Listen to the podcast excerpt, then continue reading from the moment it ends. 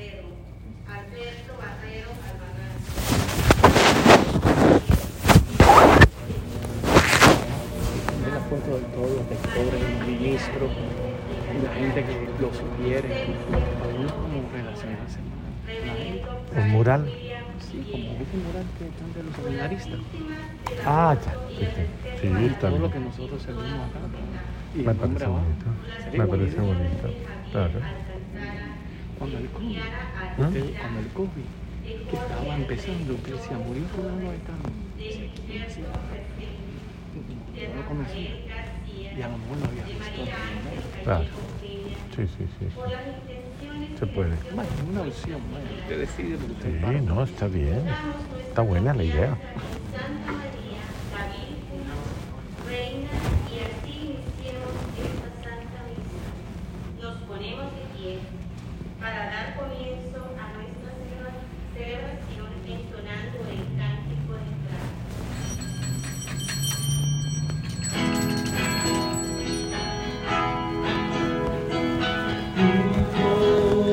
Como hermanos de una iglesia, vamos caminando al encuentro del Señor. No camina por el desierto bajo el sol. No podemos avanzar.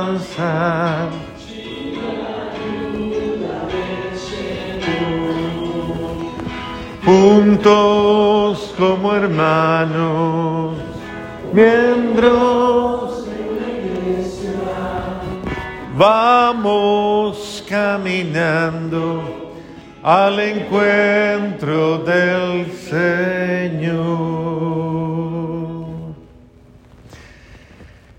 Muy buenas noches para todos. Al celebrar a la Santísima Virgen María, ponemos nuestra mente y nuestro corazón de manera muy especial en la obra de Dios, en ella. Realmente coronarla a ella es, es reconocer cuán grande es Dios, cuántas cosas bellas hace, hermosas, y que son aplicables a nuestra vida. Eso es lo más importante, que Dios nos invita a hacernos partícipes de la gloria de Él, de esa gloria maravillosa. Por eso dispongámonos a celebrar con Él y en ella todo ese proyecto de vida que significa seguir a Dios. En el nombre del Padre, del Hijo y del Espíritu Santo, la gracia, el amor, la misericordia de Dios nuestro Padre, que en Cristo nos da la alegría de su amor, esté con todos ustedes. Vamos a pedirle perdón a Dios por las veces, sobre todo, que hemos tal vez vivido de una manera no digna. Supliquémosle al buen Dios por también aquellas faltas contra la obra de Él en nosotros, contra su acción amorosa en nosotros.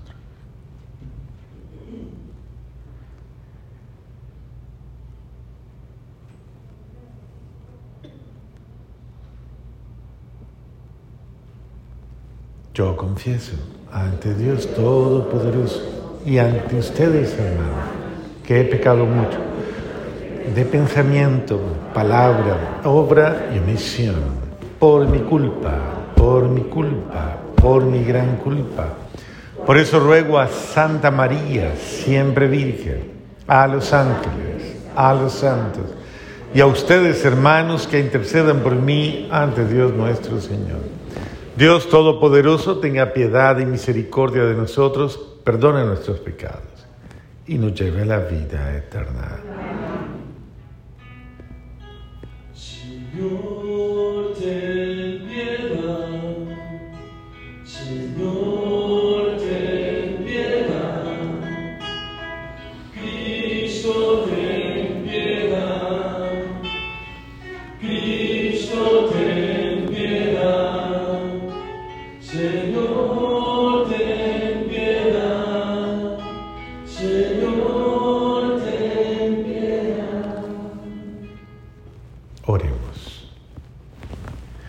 Dios nuestro que constituiste madre y reina nuestra a la madre de tu Hijo, concédenos en tu bondad que apoyados en su intercesión, alcancemos la gloria de su- tus hijos en el reino celestial. Por nuestro Señor Jesucristo, tu Hijo, que vive y reina contigo en la unidad del Espíritu Santo y es Dios por los siglos de los siglos. Escuchemos con atención la palabra de Dios.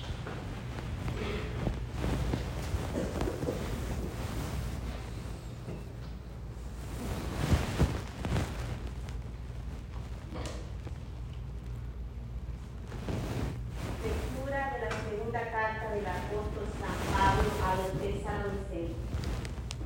Silvano, Timoteo y yo, Pablo, deseamos la gracia y la paz que proceden de Dios Padre y de Jesucristo, el Señor, a la comunidad cristiana de Salón, reunida en el nombre de Dios, nuestro Padre, y en el de Jesucristo, el Señor.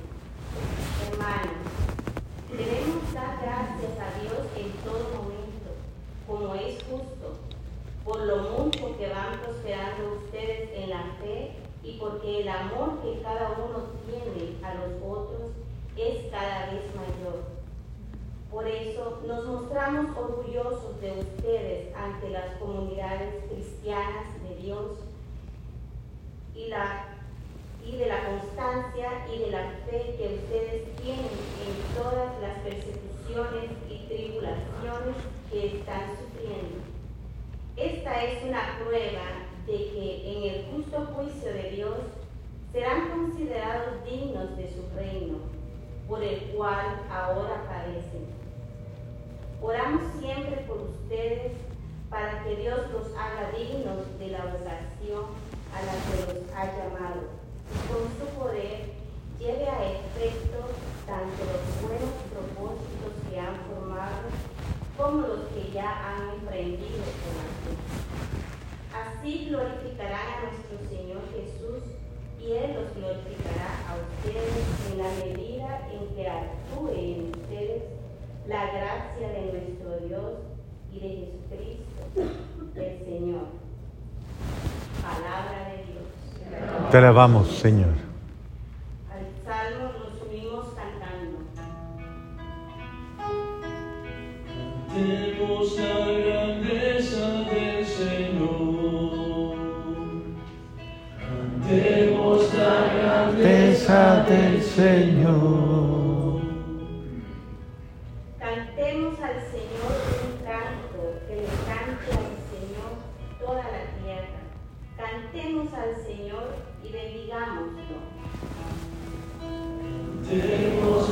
Grandeza del Señor. Proclamemos su amor día tras día, su grandeza, anunciemos a los pueblos, de nación en nación sus maravillas. La grandeza del Señor.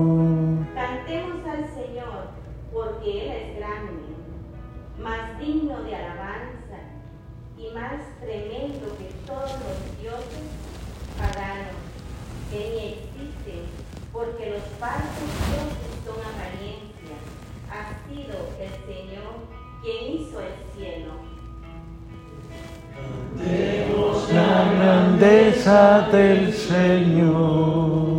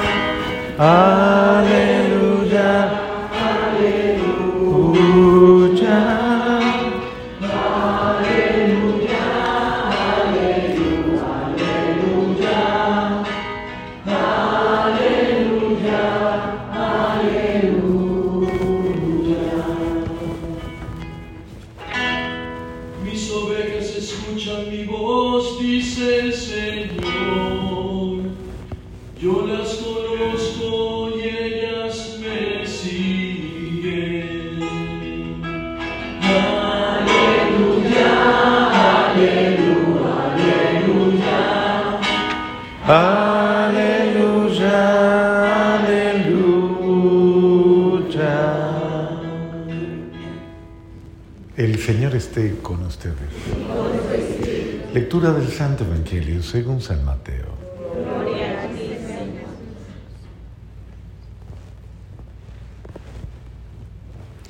En aquel tiempo dijo Jesús a los escribas y fariseos, hay de ustedes escribas y fariseos hipócritas porque le cierran a los hombres el reino de los cielos.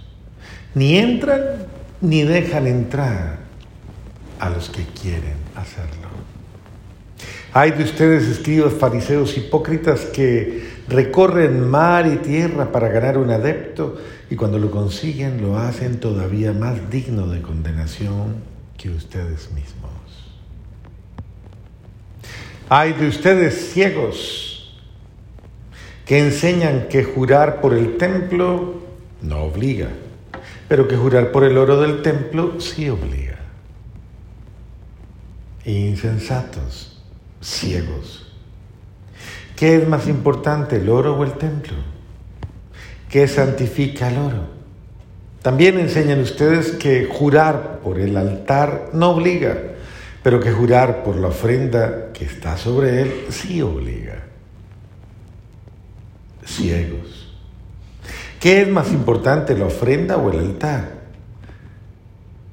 ¿Qué sacrifica la ofrenda? Quien jura pues por el altar, jura por él y todo y por todo lo que está sobre él. Quien jura por el templo, jura por él y por aquel que lo habita. Y quien jura por el cielo, jura por el trono de Dios y por aquel que está sentado en él. Palabra del Señor.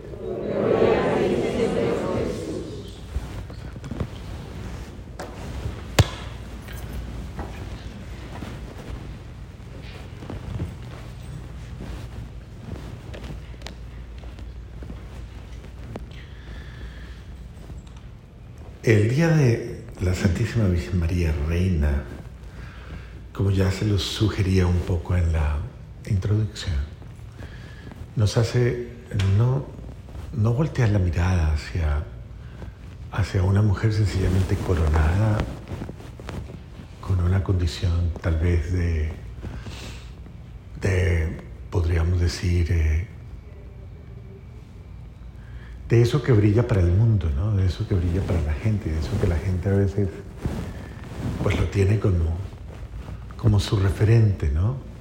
Eh, que es cierto reconocimiento humano, o como cierta supremacía humana en la cual pues los seres humanos se sienten como, qué sé yo, privilegiados, puestos en una cúspide superior.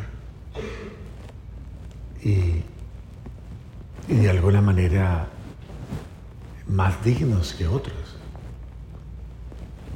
Saben que todo lo que ha proyectado la historia acerca de aquellas personas que han llegado o que han ambicionado o que han anhelado todo este tipo de situaciones en las cuales por el mundo reciben este tipo de nombres, títulos, reconocimientos. Y todo esto no es una historia muy, muy bonita. Al contrario, es una historia que entrevé injusticias muy grandes, abismos entre, entre una, de verdad, unas situaciones irregulares.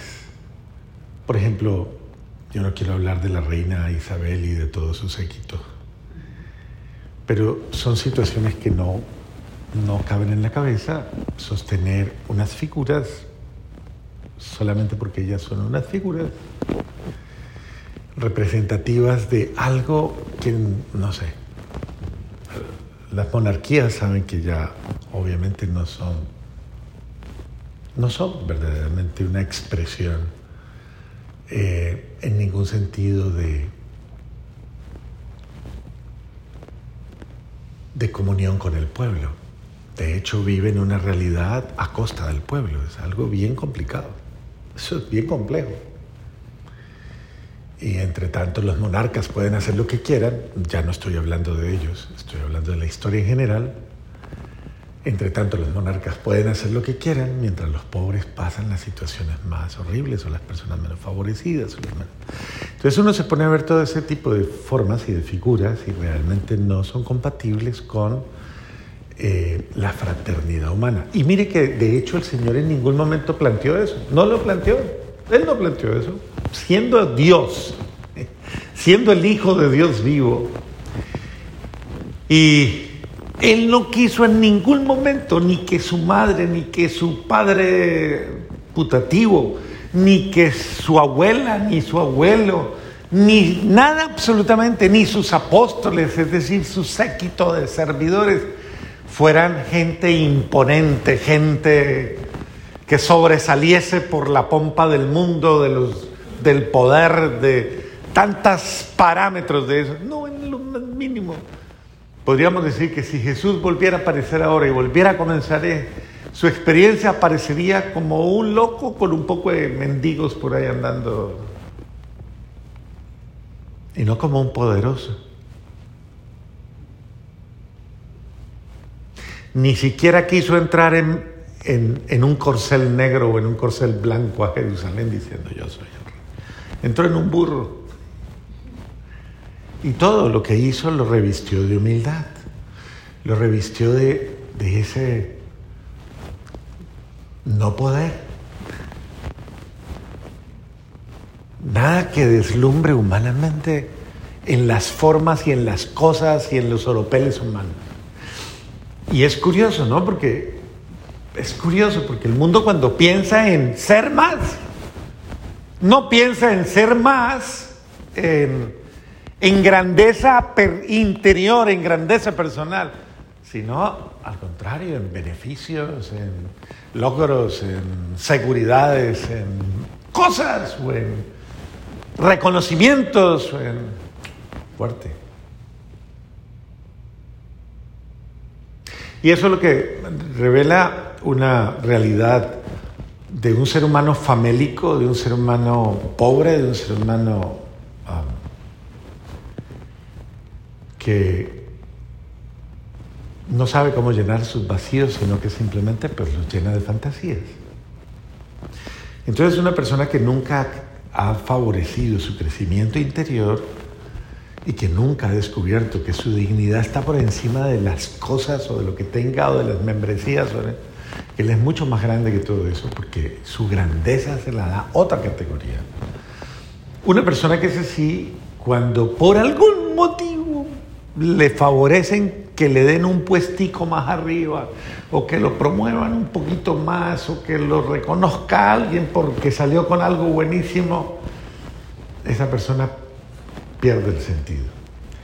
Por eso hay un dicho muy colombiano que dice, a ver si me lo entienden, el que nunca ha sido y llega a ser, loco se quiere volver. ¿Sí lo entienden? El que nunca ha sido y llega a ser, loco se quiere volver. Lo importante es ser persona. Esas son las vocaciones esenciales. Ser persona es la primera. Hay mucha gente que es médico, abogados, contadores. No quiero con esto nombrar los carreras. De pronto alguno tiene una carrera de esa y dirá el padre que va a decir de mí. Eh, no. Ingenieros, eh, aviadores, eh, lo que sea, políticos, Ahí me meto yo porque pues, yo también estudié Derecho. usted, hay mucha gente que puede tener, puede llegar a ser economistas, empresarios. Y no por ser, no por tener una profesión o por tener un logro de carácter, eh, podríamos decir, eh, técnico, tecnológico, lo que sea, o de profesión yo soy más o soy mejor. o soy mejor persona. Hay seres humanos que tienen demasiadas logros humanos y no por ello son mejores personas, mejores seres humanos. Seres humanos. Un ser humano es grande, absolutamente grande, cuando ese ser humano es coherente verdaderamente, cuando ese ser humano encarna los valores esenciales. Y esos valores esenciales son simples. Es un ser humano bueno por naturaleza, por el, a ver, por esencia, bueno, buen, buen, buen amigo, buen ciudadano, buena persona, buen compañero, buen trabajador, buen, bueno. Y lo que hace, lo hace porque esa bondad le mueve. Es honesto, es sincero, es auténtico. Y un ser humano de esos, aunque no tenga plata, ni posiciones, ni estirpes, ni rangos, tiene más dignidad que cualquier otro. Porque ese ser humano es grande en sí mismo, en lo que es. La Santísima Virgen María no necesitó ir a Harvard ni a... ¿O sí? O José, pobre carpintero ahí. ¿ah? No fue a la Universidad de Jerusalén ni a la de... No hizo especialización ni... Con esto no estoy desacreditando ni descalificando absolutamente la supervisión humana, no. Usted necesita formarse más para... Yo no descalifico absolutamente nada de eso. Eso está bien. Eso es importante. La sociedad crece cuando el ser humano crece, pero crezca proporcionalmente, crezca en todos los aspectos. Porque puede darse el caso de gente que creció demasiado en, en muchas cosas y en otras. Mm, mm. Y esos cuerpos son amorfos. Cuando a una persona le crece demasiado una parte de su cuerpo y la otra no, es lastimosamente una realidad amorfa. Entonces, en la naturaleza Dios ha, ha previsto que todo crezca proporcional. Y el ser humano debe tener un crecimiento en todos sus órdenes. Y entre más grande, más humilde, más noble. Usted no ha visto que los animales más, más, los animales más finos, eso es como con los caballos. A mí me tocó, yo les he contado esto, ¿cierto? A mí me tocó una exposición equina y, y, y, de, y de ganado, bueno, vacas y toros. Vacuno, se dice así. No quiero decir cosas. Bueno, y yo estaba de párroco en un pueblo y llevaron un profesor de la universidad que era experto, era un, veterinario, pero tenía además, era ingeniero agropecuario, bueno, era un hombre formadísimo. Y este hombre era una lumbrera y el hombre llegó y comenzó a describir todas las razas de todos los animales que estaban ahí. Comenzaron a sacar, esta es la raza tal, esta está, esto produce tanto de leche, esto produce tanto de esto. Y comenzó a hacer una descripción. Yo quedé descrestado, pero me encantó. Yo me senté a ver eso y yo dije, wow, hay que aprender de esto, ¿no? Y comenzaron a sacar, entonces comenzaron a sacar eh, de pronto un momento determinado Ah, vino la parte equina, que a mí me llama mucho la atención, me parecía muy bonita, y entonces comenzó a sacar los caballos y dice, y miren este, y miren este porte, miren el pelaje, miren la... y comenzó a decir todas las características de esa raza, eh, cómo camina, cómo... Eh, y dicen, este, este es un espécimen maravilloso y esto es... Pero a mí me comenzó a pasar un fenómeno. Cada vez que hablaban más del caballo, yo me sentía menos ser humano, o sea, me sentía raro. Decía, decía. Y comencé a decir quién fuera un caballo así.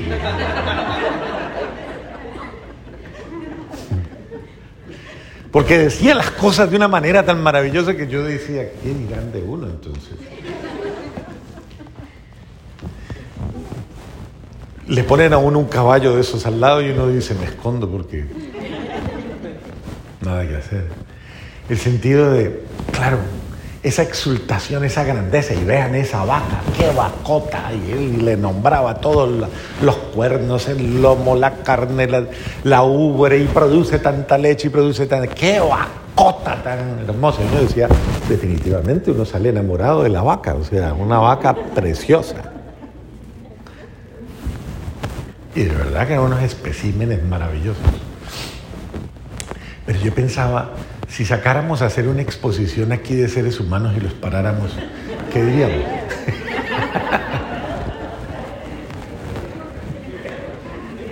y no hablemos de lo físico, hablemos de lo de eso, de eso, de eso que describe verdaderamente lo que somos. Si yo pongo a la Santísima Virgen María y los pongo a mirarla a ella y les digo, piensen en los valores de María, piensen en la descripción de ese ser humano que se llama María, o de ese ser humano que se llama José, o de ese Dios hombre que se llama Jesús. Las virtudes, los valores, lo que describe su grandeza.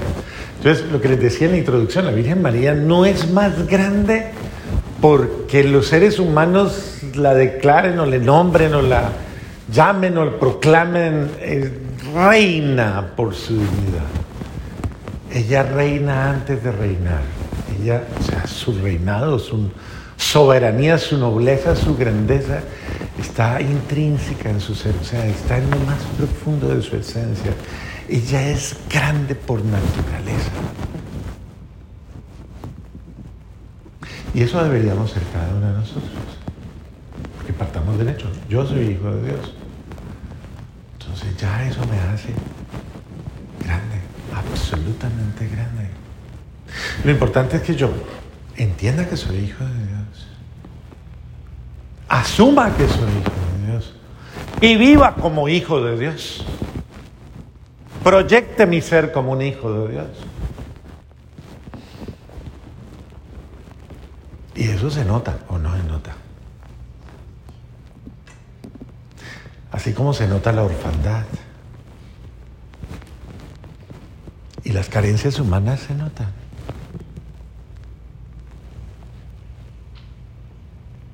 Y en este sentido pienso que es importante que cada uno de nosotros reencuentre esa dignidad, esa dignidad inmensa. Acuérdense de la historia, a mí me encanta este, esta historia porque me parece muy didáctica, del Rey León. Acuérdense, ¿se acuerdan del Rey León? ¿Y se acuerdan de Simba y de Mufasa? ¿Sí? Ah, bueno. De... Eh, ¿Cómo es que se llaman los dos? Timón y, y Pumba. Y Nala, la otra. ¿Y cómo era que se llamaba el malo? Ascar. Ascar, el malandro ese. Ascar. Claro. Que comenzó a odiar al niño desde que nació. Porque él no podía ser lo que el niño naciendo ya era. Hijo de un rey. Y Ascar era el tío pero él se sentía a menos. O sea, mire cómo la, la, trama es bien impresionante. Y cómo la grandeza de su papá, cómo lleva a su hijo y lo hace pensar en la inmensidad, en la grandeza, se lo lleva y le dice, mira todas las estrellas y todo, y le muestra todo. Es que es una... A mí me parece que es muy simpática esa pedagogía, porque mire, mire todo y un día serás el rey de todo esto, todo esto, rey. Es mostrándole a esa criaturita que todavía no le entiende la grandeza. Es lo mismo que Dios hace con nosotros. Dios nos muestra la grandeza de la existencia humana y tú reinarás en todo esto.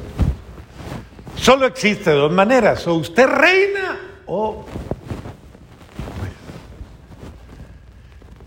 pues, vive como un, como un, un- uno cualquiera. No hay seres humanos cualquiera, pero hay gente que se vuelve seres humanos cualquiera. Y siendo grande, ¿no? Desconoce. Y entonces, eh, bueno, viene el momento dramático en que este hombre trama todo lo que trama, ya se ve en la película, obviamente. Y entonces viene la muerte de su papito y la huida de él. Y se va para otro pueblo, para otra región, y se encuentra dos hippies, dos vagos, locos, de esos frescos, de esos... En la vida hay cantidad de gente así, frescos, que se lo encuentran y son buena gente a morir, pero más perdidos que para qué, o sea, son, son, son chéveres, son gente chévere, esa gente chévere con la cual uno como que dice, sí, ya ahí me pierdo, chévere, y hasta la paso rico, y entonces él llega preocupado, tenso, porque tiene todo el dolor en su alma, todo el dolor en su vida, y el analgésico que le van dando ellos es, no se preocupe, hermano, fresco. Hakuna Matata, eso. Usted también lo dice. Hakuna Matata, no se preocupe, hermano, fresco. Que yo soy león, pero es que yo soy león, no, fresco. Comamos gusanos, fresco, hermano, frescos. Es simpático, a mí me encanta esa analogía de la vida porque, porque de verdad, ¿cuántas veces usted, siendo hijo del rey, come miserias, vive de miserias? Desprecia su realeza y su grandeza para llevar una vida falsa, una vida, aunque sea chévere. Ah, no, eso, ¿qué es? pero es que es chévere. No, es que no deja de ser chévere, claro. Pues que es- todo lo que no asume la verdad, todo lo que busca vivir una mentira o una fantasía, eso hasta rico es. Y luego aparece, ah, el, el gurú, ¿no? El gurú, el, el sensei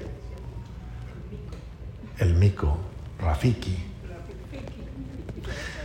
Eso también revela que todos necesitamos algún momento en la vida un guía espiritual, un alguien que nos ayude a, a redescubrir nuestra grandeza y a darnos cuenta de.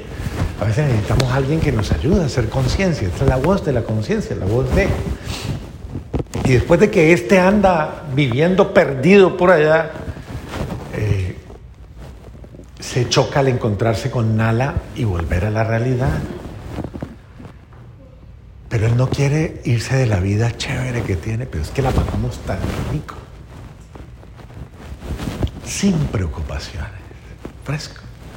Eso sucedió incluso cuando la gente descubrió la marihuana y cuando descubrió todo ese poco vainas. Eso fue lo que le pasó a mucha gente. Esa fue la huida de Woodst- Woodstock y de la generación del 68. La explosión de, wow, es, ah, se encontró una salida a la realidad. Entonces, ¿cuál era la salida? Era, ¿cuál suave? Tranquilo. La vida es bella. Paz y amor. Y chévere. Rico. Peace and love. Mucha gente pasó por ese fenómeno. Yo caí en esa vaina también, pero en otra época. Pero... Sí, porque todo el mundo niega que la fumó algún día, pero el que la fumó por ahí escondidas, muchos, eso pasaron por esa vaina. Y entonces, o la cogió por algún medio, por alguna manera se creó su fantasía y se creó su. para no asumir la realidad. Y este es el pedazo que me parece muy interesante, ¿no? Cuando este leoncito se asoma al agua y no se ve a él, sino que ve a su padre reflejado en él, su padre y su grandeza. Y la voz, escucha la voz, recuerda quién eres. Recuerda quién eres. Y eso es verdad. Es importante que en la vida uno, uno recuerde quién es uno, quién soy yo. No soy cualquiera. Y ese ejemplo está puesto en cantidades de ejemplos. El, el ejemplo de la historia. Yo lo he contado cantidades de veces con... Eh, es, es, una historia que nos trajo nuestro fundador siempre, siempre, siempre. Con Jeromín. ¿Han oído hablar de Jeromín en la historia de la humanidad? Jeromín. El hijo eh, natural de el rey Luis V. Y resulta que era igual, era hijo natural. Y nació y cuando nació y lo que pasaba con todos los hijos naturales en la gran mayoría de esas épocas, los, los dejaban por allá bien ocultos, bien tapados.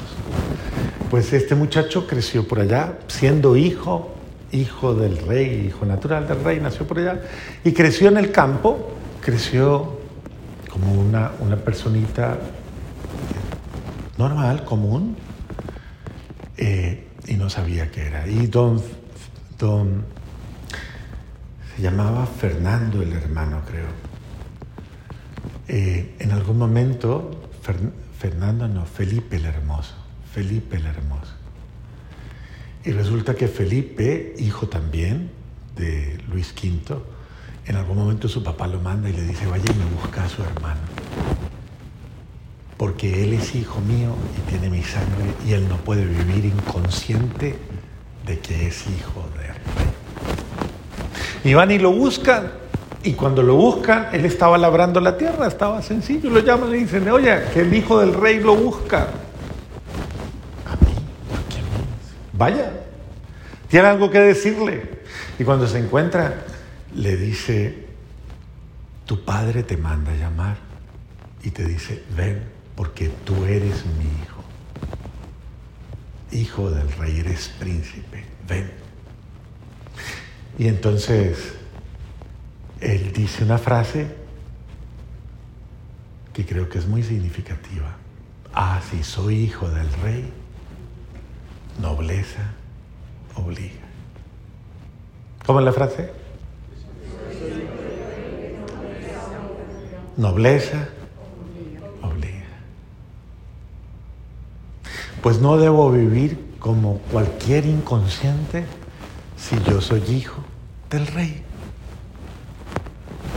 Así que si soy hijo del rey, nobleza obliga. De la misma manera, ¿y en quién se convirtió? Según la historia, y googleelo para que no piense que el padre le está echando ahí cuentos reforzados. Googleelo y verá. Don Juan de Austria, el brazo derecho de la cristiandad. Don Juan de Austria. ¿Qué prefiere usted, ser Jeromín o don Juan de Austria? ¿Ah? Quien descubre su dignidad, descubre su grandeza. Dios nos está llamando a descubrir nuestra dignidad para descubrir en Él nuestra grandeza. ¿Por qué le van a recordar a usted? Ella es doña Camila la más mal geniada del pueblo, la señora más conflictiva, o don Bertulfo, el, el tipo más envidioso, el, el rico más orgulloso. ¿Por qué? ¿Por qué le van a recordar a usted?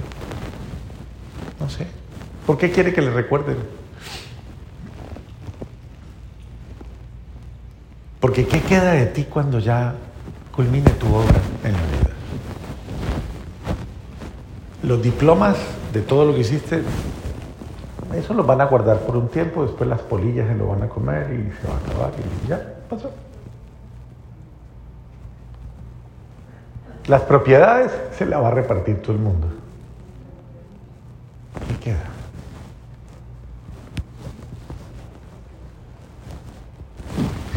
Entonces, creo que estamos en un momento, Dios quiere que participemos de su grandeza.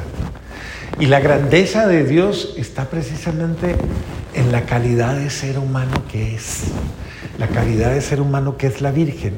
La Virgen María es una calidad de ser humano, de un ser humano capaz de amar a otros seres humanos tanto, tanto que cuando tuvo la peor prueba de la vida, la peor prueba que un ser humano puede tener, que es estar frente a los peores seres humanos que pueden existir, capaces de matar a su propio hijo por, sola, por no haber hecho nada más que amarlos.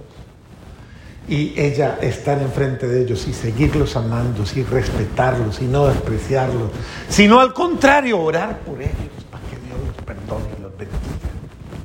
Un ser humano de esa naturaleza no es cualquier ser humano. ¿O usted qué haría si le están matando a su hijo de frente? ¿Amaría a su verdugo? ¿Oraría por él y pediría que se salve?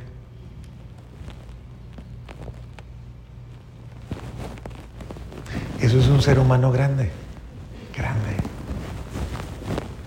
Un ser humano capaz de estar incluso por encima del pecado del otro, de la agresión del otro, de la violencia del otro, del desamor o de lo que sea que el otro.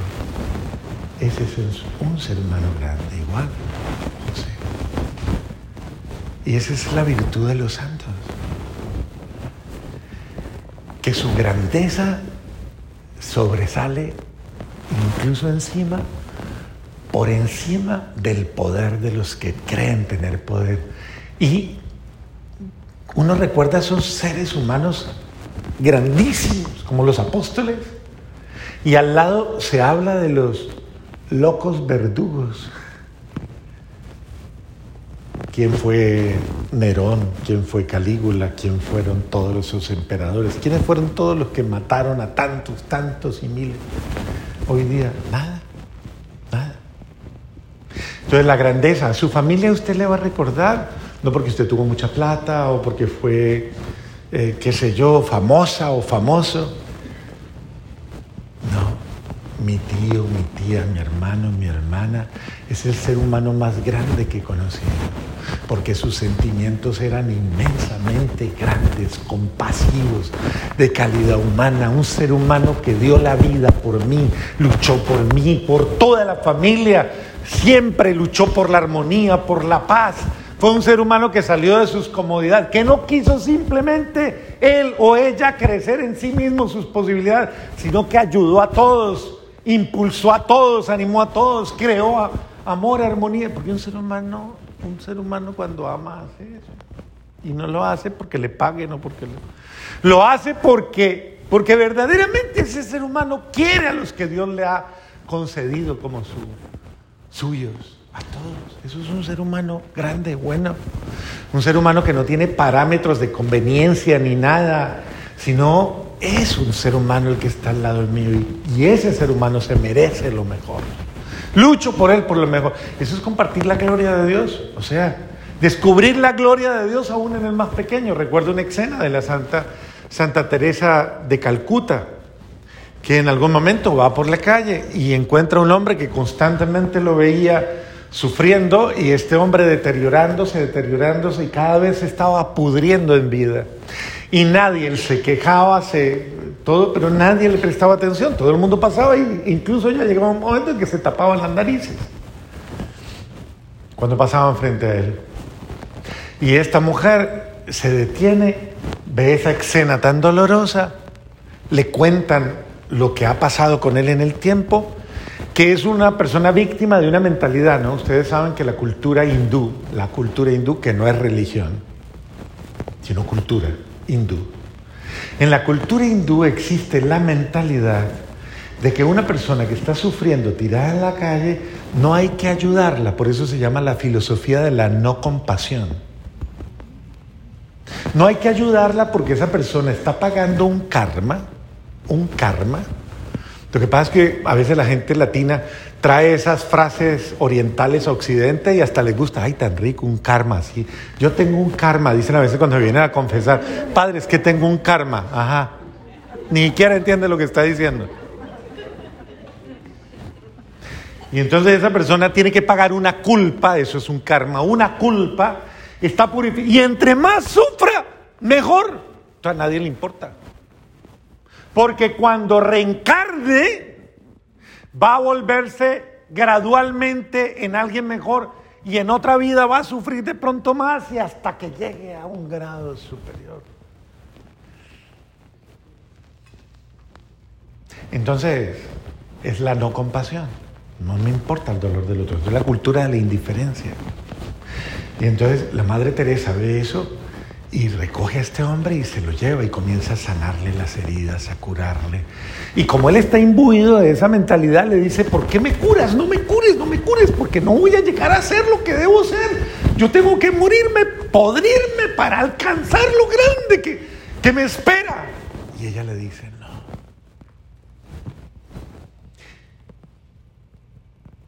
El Dios en el que yo creo te da eso y más. Te da la vida sobrenatural, te da la grandeza que tú esperas, pero muriendo por ti, dando la vida por ti. Y ese Dios en el que yo creo me ha enseñado a amarte, a cuidarte, porque tú estás en Él y la gloria de Dios resplandece en ti. Y en el momento en que yo te estoy curando, estoy a Él, porque tú eres imagen de Él. Y ella le enseñó con el cristianismo, el hombre se convirtió, se volvió cristiano, se volvió creyente, se bautizó y obviamente asumió una verdadera concepción de vida, de una vida digna en el amor, de esa vida del que ya ha dado la vida por mí y me hace grande con su entrega de amor me ha justificado, me ha quitado todas las culpas, me ha quitado todos los problemas. Jesús ya nos quitó todo. Usted lo único que tiene que hacer es acogerse a su amor, dejarse bañar por su sangre, es decir, por su perdón, por su misericordia, por su gracia, dejarse llenar por su espíritu y ser el ser humano grande que usted debe ser, feliz que usted debe ser, y reinar No vivir como un esclavo, una esclava, no vivir como un... No, viva con, viva con realeza, con, con grandeza. A los seres humanos grandes, llenos de esa grandeza de Dios, se les conoce hasta en la forma de caminar.